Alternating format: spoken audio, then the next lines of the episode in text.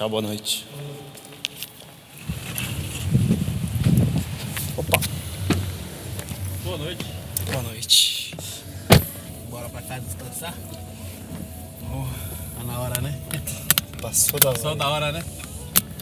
Boa tarde, amigo ouvinte, tudo bem com você? Espero que sim. Você notou que a Apple lançou o iPhone 11 e os preços variam de 5 a 9.500 reais e que na América lançaram a candidatura de Tom Cruise para a presidência? Provavelmente sim. Mas tem algo mais acontecendo nesse exato momento, algo maior e que talvez você não tenha percebido, mas que está bem na sua frente. Como esse dia em que numa corrida de Uber percebi que estava à beira de um burnout. Eu sou o Thiago e você está ouvindo O Elefante na Sala, um podcast para falar de coisas aparentemente invisíveis. Esse episódio parte de uma ideia antiga de entrevistar motoristas de Uber 99, etc, etc. Quando o motorista fosse engraçado ou do tipo falante, eu ligaria o gravador. São quase 11 da noite. Eu precisei esticar e tive que chamar um Uber de volta para casa. Na verdade era 99, mas acho que o Uber virou a gilete dos carros de aplicativo. Mas enfim, voltando à ideia, nenhuma conversa havia sido interessante o suficiente para eu gravar. Até que me deparei com esse cara. Ex-financeiro de um certo café premium de São Paulo, localizado na Avenida Faria Lima. A conversa não teve nada de extraordinário. Nenhuma história de passageiros importantes, parto no meio da corrida ou algo assim. Mas tocamos em alguns pontos que me pegam muito. Bom, eu e a torcida do Corinthians. Tempo e dinheiro. O João, como eu vou chamar aqui para proteger a identidade dele, já começou pegando no ponto. É, hoje em dia é difícil a pessoa trabalhar 8 horas, né? Pois é, rapaz. Eu concordei, apesar de achar que fazendo tudo o que a gente precisa sem distrações, a gente conseguiria fazer tudo numa jornada de 4 horas. Trabalhava na, no café. Eu era financeiro lá. Das 9 da manhã até as 5 e meia da tarde. Meu trabalho não rendia. Não rende, Eu cara. tomava conta do patrimônio também, né? Então. Tava ali fazendo um trampo aí, puta, chegou o fornecedor, aí você ia lá conversar e tal, parava. Chegava às 5 e meia da tarde, mano, a mesa cheia de nota, cheia de... Cara, aí das 6 e meia, 6 e meia, 7 horas, até as 10, 11 horas da noite, cara, fazer todos os relatórios que tinha que fazer. O telefone no toque, você tá ali sozinho, Todo mundo te vai chama, embora, né? né? É. Exatamente isso. É, a gente estava alinhado. Claro que nem tudo se aplica nessa conta. Como eu trabalho em agência, onde passei a maior parte da minha carreira, tudo é tão intenso, complexo, detalhado e perfeccionista que as horas nunca são suficientes. Eu saí de casa pra trabalhar umas 9, 10 horas da manhã. Aí o dia não foi tão bom, falei, não, preciso bater a meta, né? Aí fui indo, fui indo, fui. Duas horas da manhã peguei o passageiro aí na mapa, que era no Moro, Shopping Moro Belino. Aí veio o cara lá pra Angélica. Aí bateu um sono aqui, um posto de gasolina lá, vou dar uma cochilada aqui. Cara, 5 e meia, 15 para 6 da manhã, eu tô com o aplicativo. Pá, peguei. Eu olhei o endereço falei, pô, mesmo prédio. Eu não lembrava o nome, né? Pô, era o cara, bicho. Falei, maluco, você não dorme não? Eu falei, cara, tem que terminar, eu vim embora para tomar um banho, mano Mas aí eu dei uma cochilada. Terminou um negócio lá que você me reuniu 8h30. Eu já fui parte dessa população.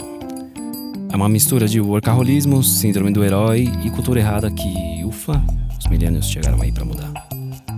Hoje já fico abismado quando eu saio às 8 da noite. E isso é o que é mais engraçado. Nesse novo cenário, saindo mais cedo, trabalhando horas mais corretas, ainda não me sinto mais descansado. Pelo contrário, eu nunca estive tão perto ou no início de um burnout. E depois de alguns feedbacks de pessoas muito importantes para mim, entre parênteses, minha esposa, dizendo que eu não estava mais presente nas conversas com ela, nem com minha família, que eu estava em outro lugar enquanto as pessoas falavam e vivia esquecendo pequenas coisas. Uma porta aberta, uma conta sem pagar, uma luz acesa. Percebi o que estava acontecendo. Eu agora tinha mais horas, mas minha cabeça insiste em não desligar. Eu então preenchi essas horas com mais trabalho. Eu queria mesmo ser como o Abílio Diniz e trabalhar menos para ganhar mais. Uma vez eu fui numa palestra do Abílio Diniz e ele, ele falava assim, ó. Eu acordo cedo, vou na academia, vou trabalhar. Meu horário de trabalho é das 8 a meio-dia. E das duas às cinco.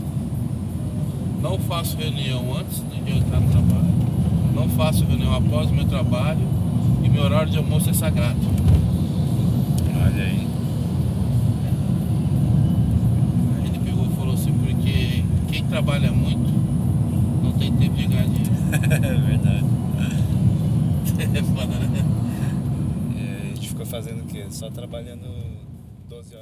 Mas eu não sou o Abílio. Estar em processo de criação 24 por 7 faz parte da minha essência. E o problema é o seguinte, muito bem exemplificado pelo nosso amigo João. Eu só me salvaria agora pra bater minha meta de hoje. Pegar Guarulhos.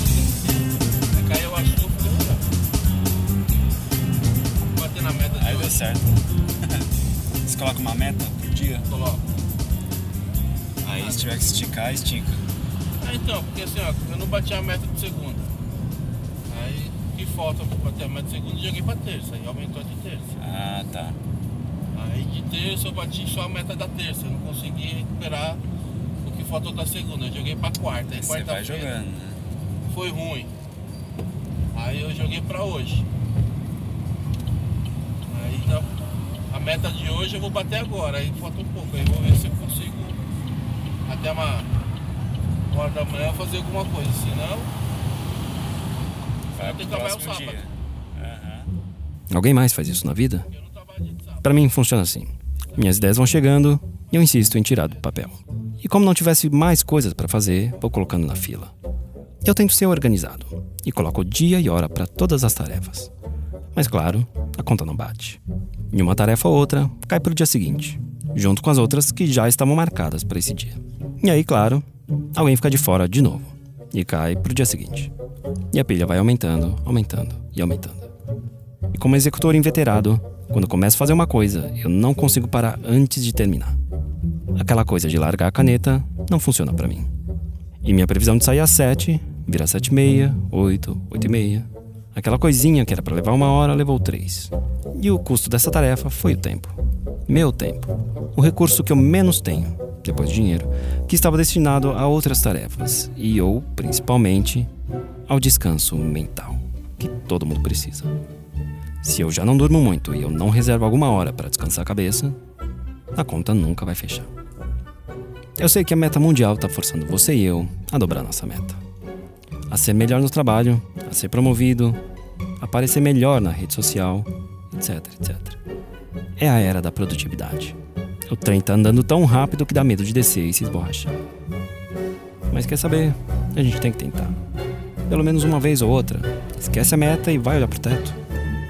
Tenta escutar as pessoas de verdade. Garanto que vai ver coisas que já não via mais. Eu sou o Thiago e você ouviu O Elefante na Sala. Um podcast para falar de coisas aparentemente invisíveis. O Elefante na Sala é uma produção Podbox. Você pode acompanhar o podcast no Instagram pelo arroba Memórias do Elefante. Obrigado pela audiência e até o próximo episódio.